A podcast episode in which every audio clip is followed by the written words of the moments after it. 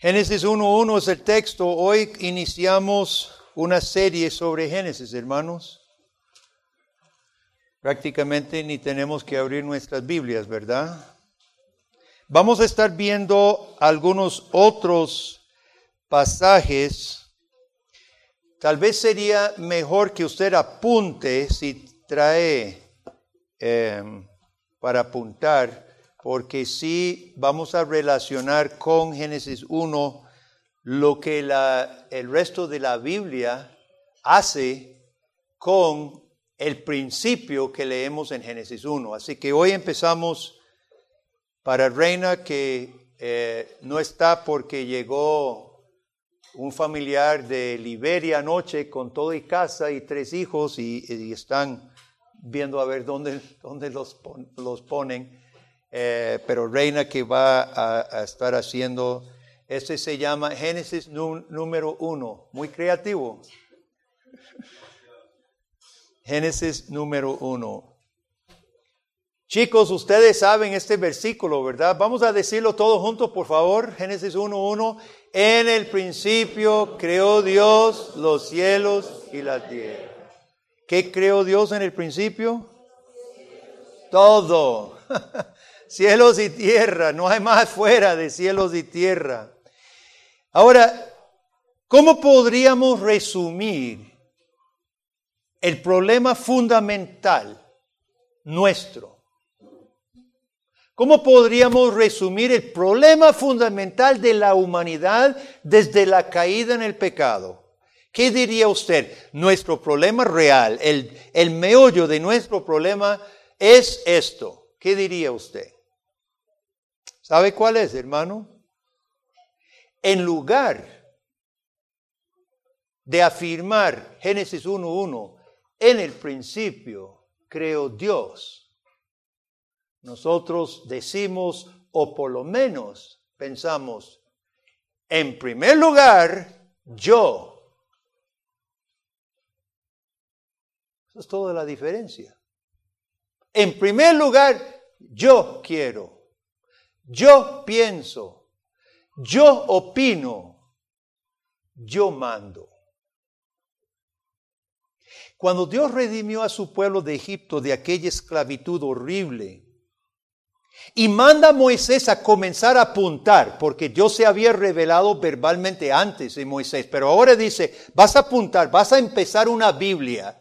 Y Moisés empieza los primeros rollos del testimonio escrito. ¿Qué dice Dios a Moisés primero? Moisés escriba, en el principio Dios lo creó todo. Empieza el testimonio de esa manera. Porque querido amigo, si no partimos de Génesis 1.1, no puede haber verdad alguna para ningún aspecto de nuestra vida humana. Ahora, todo lo que yo voy a decir hoy es muy sencillo. Yo no pretendo decir nada nuevo hoy de que usted probablemente no sepa. El problema es que olvidamos lo, sencillo y lo fundamental muchas veces. Y otro problema es que no se lo enseñamos a nuestros hijos. Si yo he olvidado, no estoy en condiciones de poder enseñárselo a mis hijos. Entonces vamos a ser recordado del comienzo donde Dios decide comenzar su revelación. En el principio creó Dios los cielos y la tierra. Esto significa, en primer lugar, que no podemos escondernos de Dios, ni físicamente, ni intelectualmente. Joven, no hay ningún lugar que usted pueda estar que Dios no te vea. Eso lo sabemos. Pero intelectualmente tampoco podemos escondernos de Dios. No hay ningún pensamiento, ningún impulso, ninguna idea que usted se quede meditando, pensando, viendo que Dios no conozca. Es vano creer que podemos actuar de alguna manera independiente de Dios. No podemos ni hacer ni pensar nada independientemente de Dios. Así que olvidémoslo. En el principio creó Dios todo, incluyendo a usted y su cerebro y su capacidad de pensar. Dios lo creó. Y si Dios lo creó, Dios lo sabe. Nosotros podemos decir que las huellas de Dios están en toda la creación. Todos nosotros sabemos que no supuestamente, creo, que no hay dos personas en todo el planeta que tengan huellas dactilares iguales. Por eso, eh, todavía cuando votamos, se pone la, huella. Todavía aquí, o ya no. Ya no. Ah, porque los que votaban antes tenían la, verdad manchado. Eso es peligroso, ¿verdad? Cuidado, cuidado, meten gato por liebre. Eh, eh, las huellas dactilares, bueno, todavía eh, don Luis tiene que ir a hacer huellas para, para sus armas y sus negocios, ¿verdad? No toman huellas. Las mías se vencieron. Oiga, eso es un negocio de que las huellas se venzan y que hay que ir a volver a hacerlo. No cambia, mi huella no ha cambiado desde hace dos años para acá. Y no hay dos personas con las mismas huellas. Lo que pasa es que en toda esa creación, hermano, solo hay una huella, la huella de Dios. Y en cada cosa de la creación solo hay una huella. Yo voy a mencionar hechos porque Pablo menciona algo relacionado. En Hechos capítulo 14, Pablo y Bernabé habían sanado un cojo y el pueblo creen que son dioses que han descendido del cielo, porque los dioses griegos hacían cosas así, tomaba forma de hombre y hacían milagros, supuestamente según sus mitos, y dijeron, los dioses han descendido y salen con sacrificios y, y toros todos adornados y van a matarlos delante de ellos y sacrificarlos. Y, y Pablo se asusta y dice, 14, 15, Hechos 14, 15. Varones, ¿por qué hacéis esto? Nosotros también somos hombres semejantes a vosotros, que os anunciamos que de estas vanidades os convirtáis. Y oiga muy bien, al Dios vivo, que hizo el cielo y la tierra. Vea a quién Pablo inmediatamente los lleva, al Dios creador. Hizo el cielo y la tierra, el mar y todo lo que en ellos hay. En las edades pasadas, él ha dejado a todas las gentes andar en sus propios caminos. Versículo 17 es clave. Si bien no se dejó a sí mismo sin testimonio, haciendo bien, dándonos lluvias del cielo y tiempos fructíferos, llenando de sustento y de alegría nuestros corazones. ¿Qué lleva la huella de Dios? Dice Pablo. Dios no se ha dejado sin testimonio. Ahí está el testimonio de Dios, dándonos lluvia y tiempo fructífero, comida y bebida.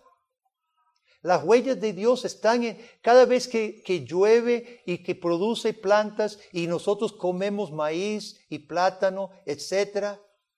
Está la evidencia de Dios y tiene el propósito de llevarnos hacia Él. Más tarde, en Atenas, capítulo 17, Pablo hace la mismísima cosa. Está hablando a un montón de filósofos ateos. No saben nada del cristianismo, más bien estaban escuchando de que este Pablo hablaba de un hombre resucitado de la muerte. Escuchémoslo. Y cuando Pablo está en su sermón en Atenas, vea lo que dice en 17, 26. De una sangre Dios ha hecho todo el linaje de los hombres para que habiten sobre la faz de la tierra. Ha prefijado el orden de los tiempos y los límites de su habitación para que busquen a Dios. Si en alguna manera palpando puedan hallarle, aunque ciertamente no está lejos de cada uno de nosotros, porque en Él vivimos y nos movemos y somos, como algunos de vuestros propios poetas también han dicho, porque linaje suyo somos. Querido amigo, no solamente está la huella de Dios donde, donde quiere que usted ponga su pie en la creación, donde, donde quiere que usted ponga su pie, está la huella de Dios.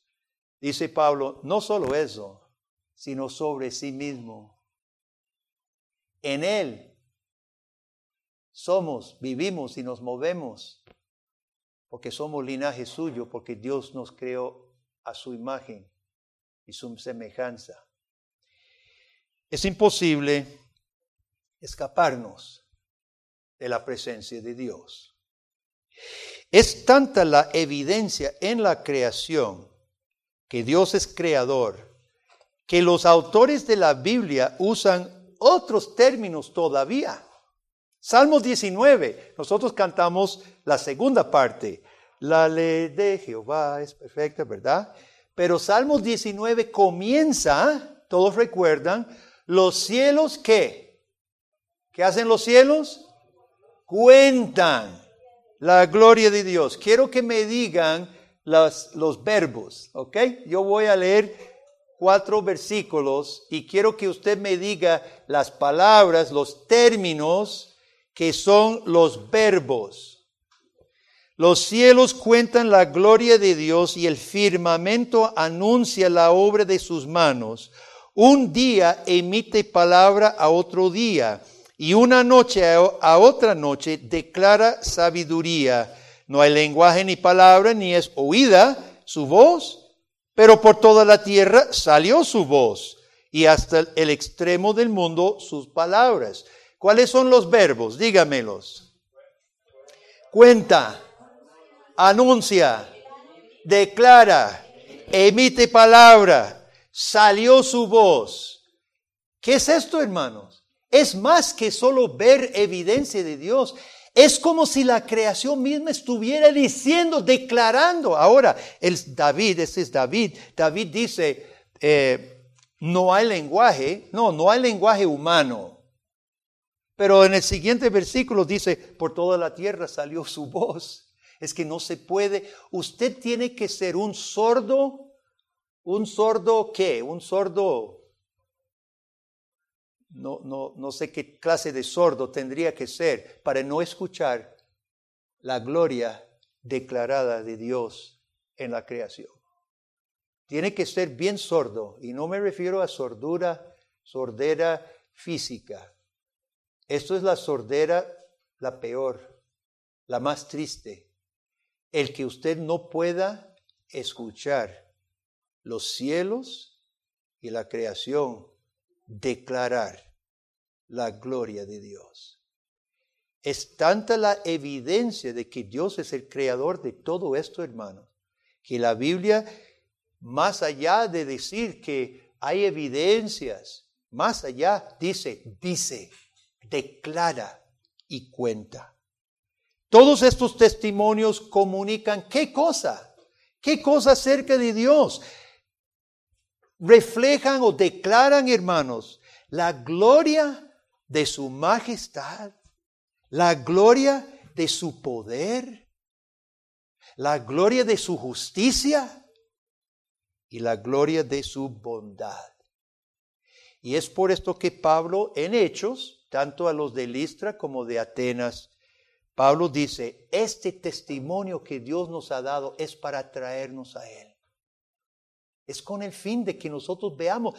Desde el huerto del Edén nos rebelamos contra Dios. No quisimos obedecer al Creador, no quisimos seguir en comunión con Él. Y sin embargo, Dios sigue dando testimonio por lo que Él ha creado para volver a traernos. Es como que el Padre Creador siguiera diciendo a cada ser humano, vuelva, vuelva a los brazos de su creador. Dios en su paciencia y en su bondad ha dejado tantísimas evidencias de su existencia y de sus excelentes atributos.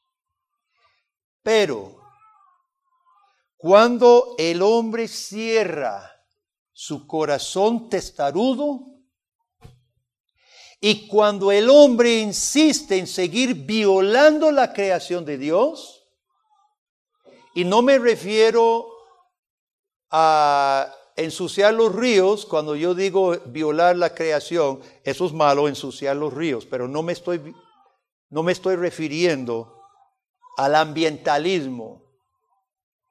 Cuando el hombre insiste en seguir violando la creación de Dios, ¿en qué sentido, hermano? Caminando sobre la tierra como si usted fuera dueño de ella. Respirando el aire de Dios. Ahorita usted está respirando no tu aire. Está respirando el aire de Dios. Usted en esta mañana comió comida de Dios, si es que desayunó.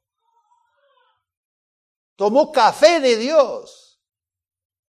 Nos calentamos con el sol de Dios y bebemos el agua de Dios. Y violamos la creación de Dios cuando recibimos todo esto.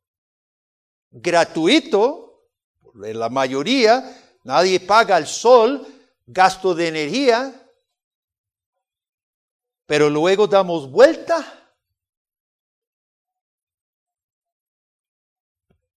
y nos exaltamos a nosotros mismos, despreciando la ley de Dios para derramar nuestras fuerzas, nuestro amor, nuestra lealtad ante algún Dios falso.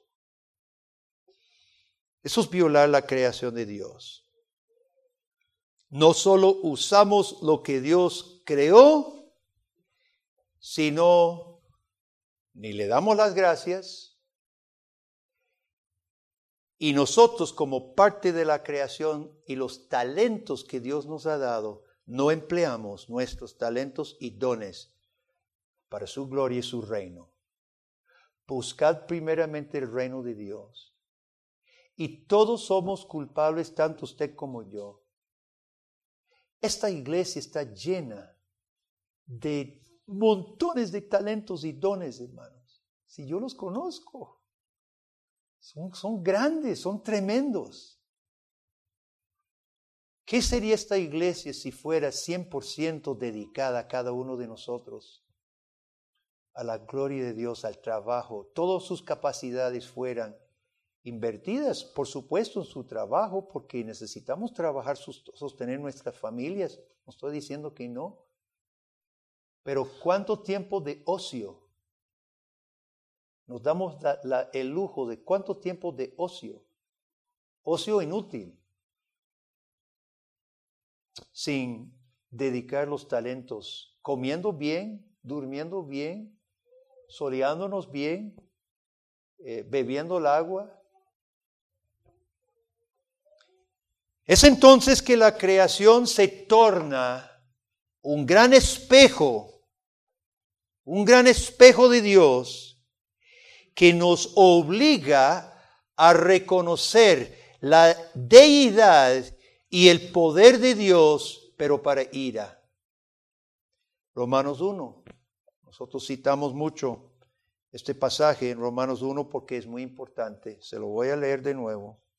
18 al 20. Porque la ira de Dios se revela desde el cielo contra toda impiedad e injusticia de los hombres, que detienen con injusticia la verdad. ¿Cuál es la verdad que nosotros detenemos? La verdad que Dios es el creador suyo y mío y de todos.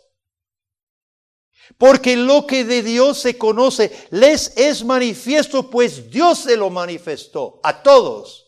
Como sin Biblia, Dios nos ha manifestado por medio de la creación y por medio de usted mismo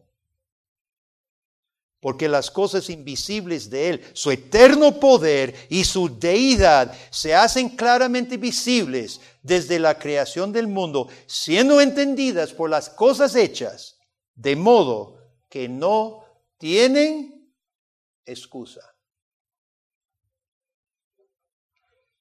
El hombre moderno se ha inventado sus teorías.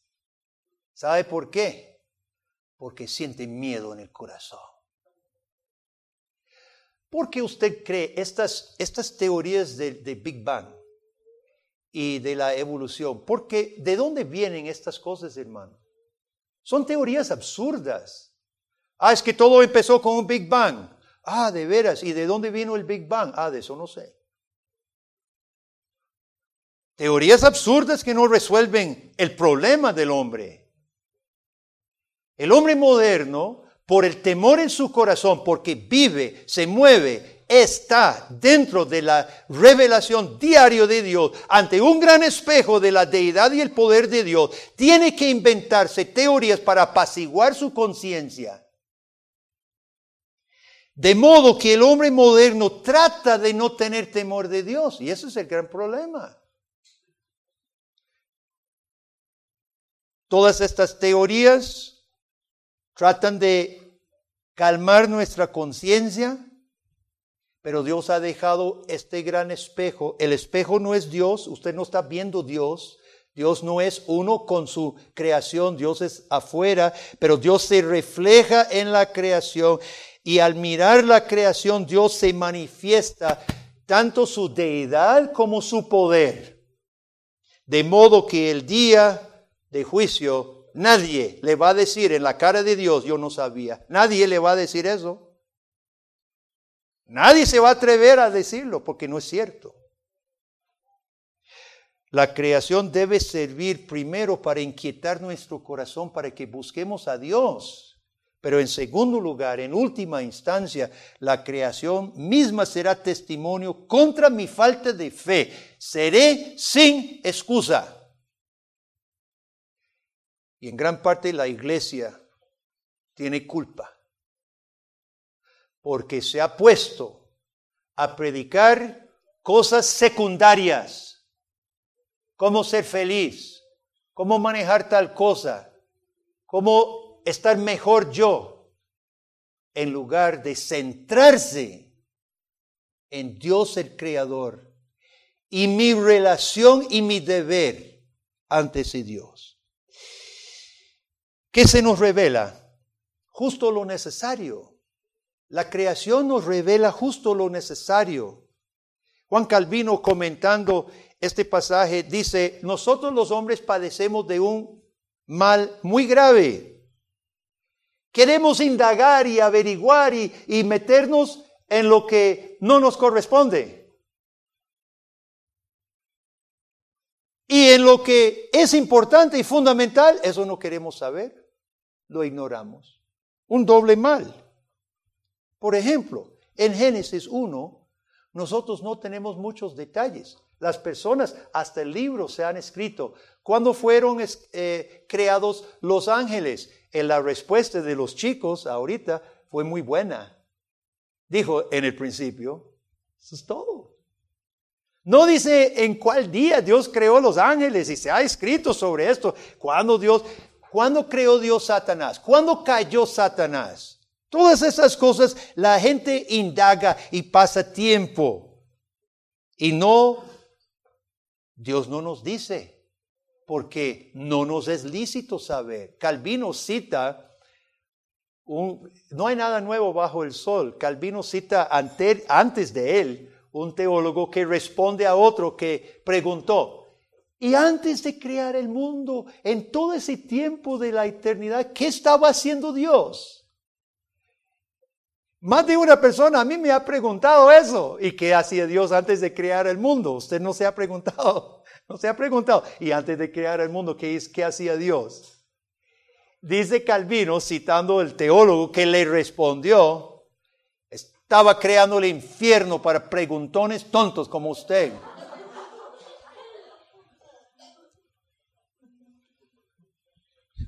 Nos metemos a pensar, ¿y los niños en el África? ¿Y, y, qué del demonio? Cuando usted debería preguntarse, ¿y yo? ¿Y mi deber en esta creación siendo criatura de Dios? Esa es la pregunta que debemos estar haciendo.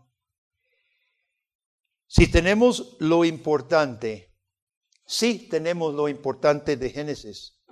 El mundo y nosotros pertenecemos a Dios. Dios es invisible. pero nosotros podemos entender los atributos de Dios por las cosas creadas.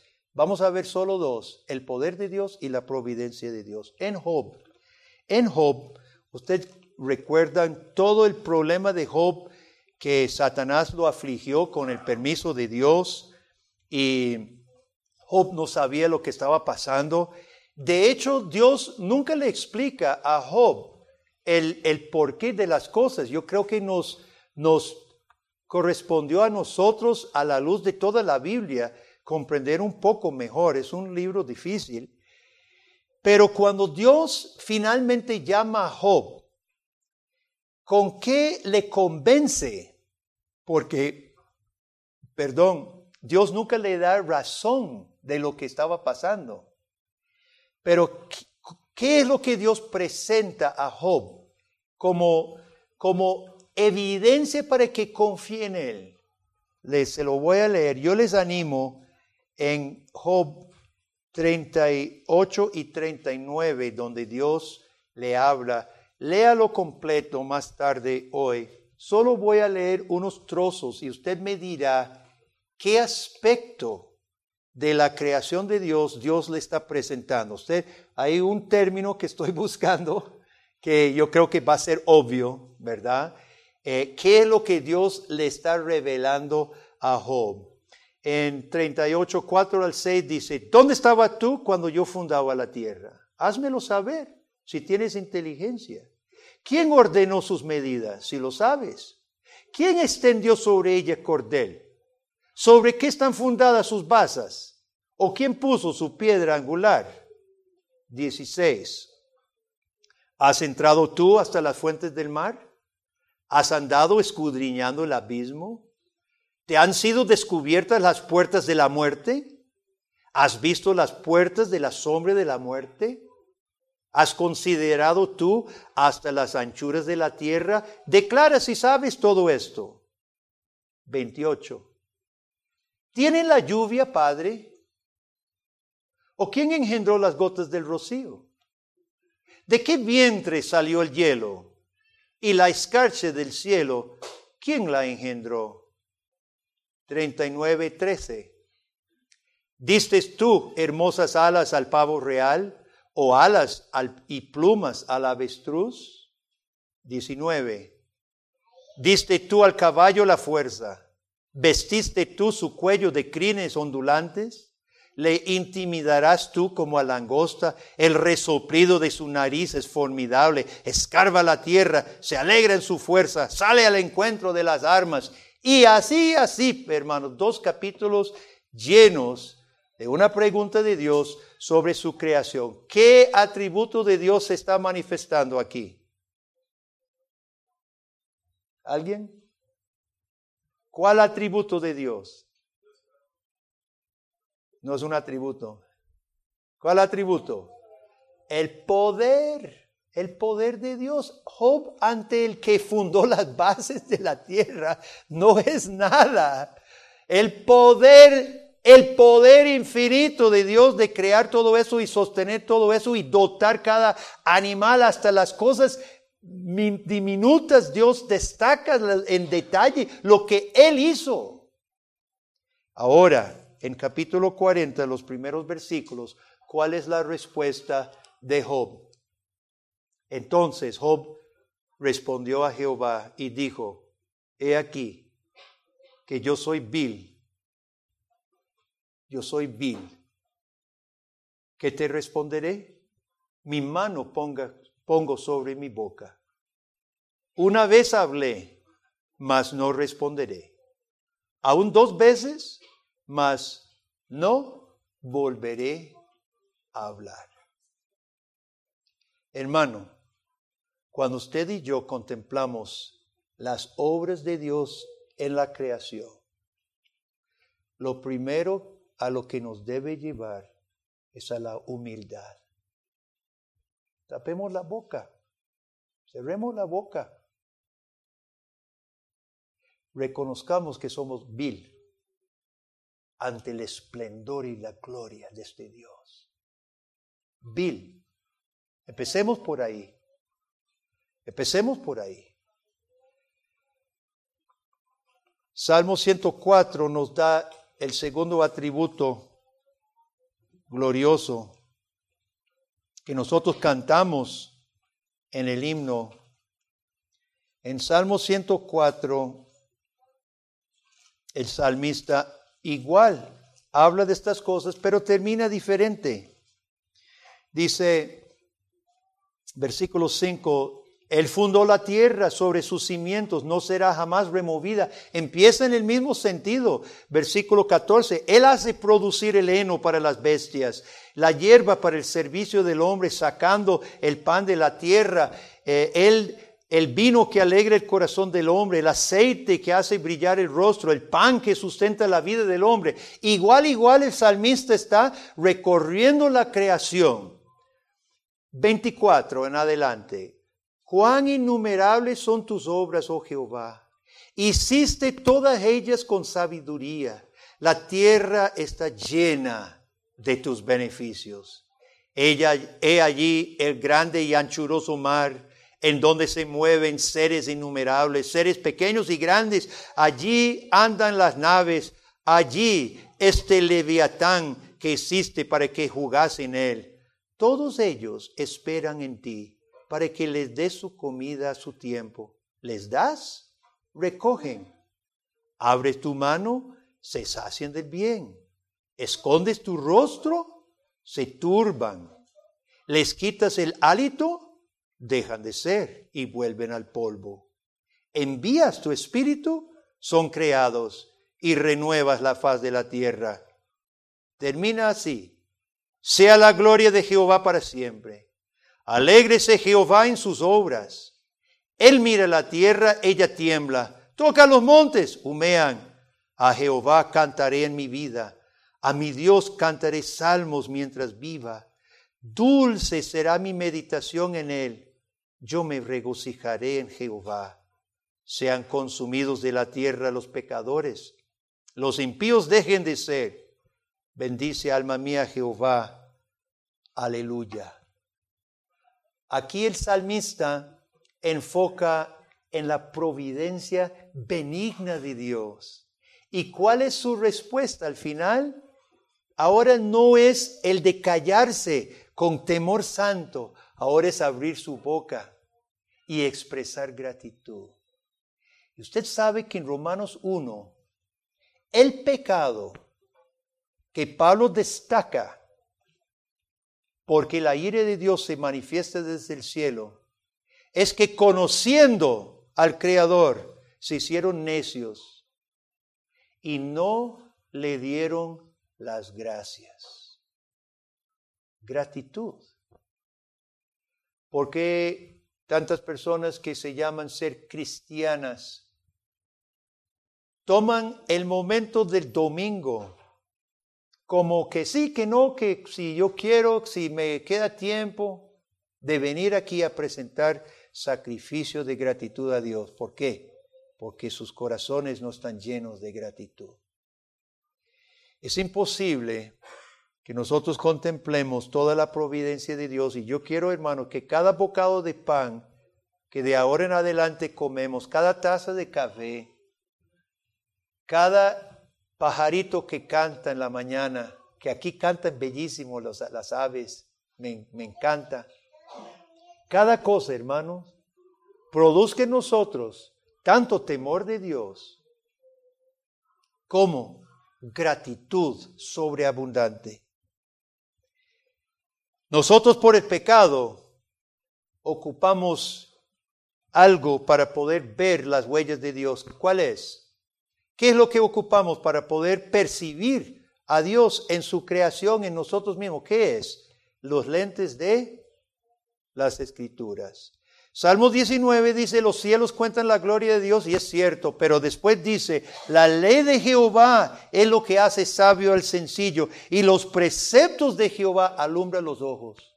Nosotros sin la palabra de Dios, y más adelante, hoy no hay tiempo, pero vamos a hablar de Jesucristo, que estuvo junto con su Padre creando la creación. Todos los atributos que hemos hablado hoy son atributos de Cristo nuestro Salvador.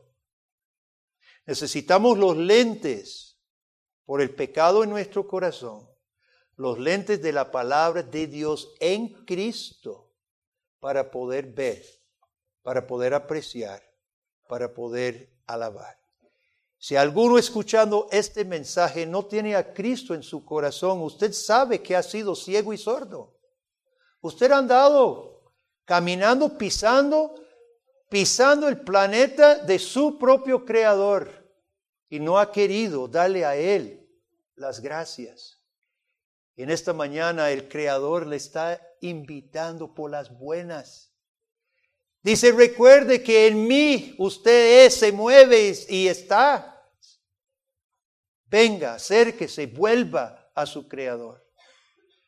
Estamos advertidos. La creación testificará ella misma en contra de nosotros. Así que no esperemos, no tomemos otro respiro sin doblar nuestro corazón delante de Él, reconociendo, es mi creador, tú eres mi creador, necesito que tú seas mi salvador también. Para nosotros los cristianos, hermanos, qué importante es esta perspectiva que todo pertenece a Dios, mis talentos, mis mi cuerpo, mis pensamientos, no puedo esconderme de Dios, mis malos pensamientos son abiertos a Dios, mis, mis malas movidas son abiertas a Dios. Qué importante es recordar que Dios quiere sacrificio, cuerpos santos, sacrificios vivos. A esto venimos cada domingo a presentar gratitud, sacrificio de alabanza y de aquí salimos a vivir la semana dándole a Él lo que Él se merece. Amén. Seguiremos con esta serie, Dios primero, si Cristo tarde en venir y si nos da vida, estamos iniciando apenas esta, este gran libro de Génesis. Oremos. Padre Celestial, Padre Creador, Dios Creador, te adoramos, te alabamos. Con Job tapamos la boca. Hemos hablado mucho. Hemos hablado muchas palabras ociosas y hasta tontas. Perdónanos, Señor. Pero con el salmista en 104, Salmo 104, decimos también, dulce será mi meditación en ti eres creador, eres sustentador. Y aquí estamos hoy por gracias a tu providencia, tu providencia, Señor. ¿Cómo no hemos de darte toda la gloria y todas las gracias? Perdónanos por ser mal agradecidos, oh Padre. Y de hoy en adelante, toma nuestras vidas para que sean ofrendas, nuestros talentos, nuestros esfuerzos, nuestra creatividad, todo, Señor, sea para tu gloria y tu honra. Es en Cristo que lo pedimos. Amén y amén.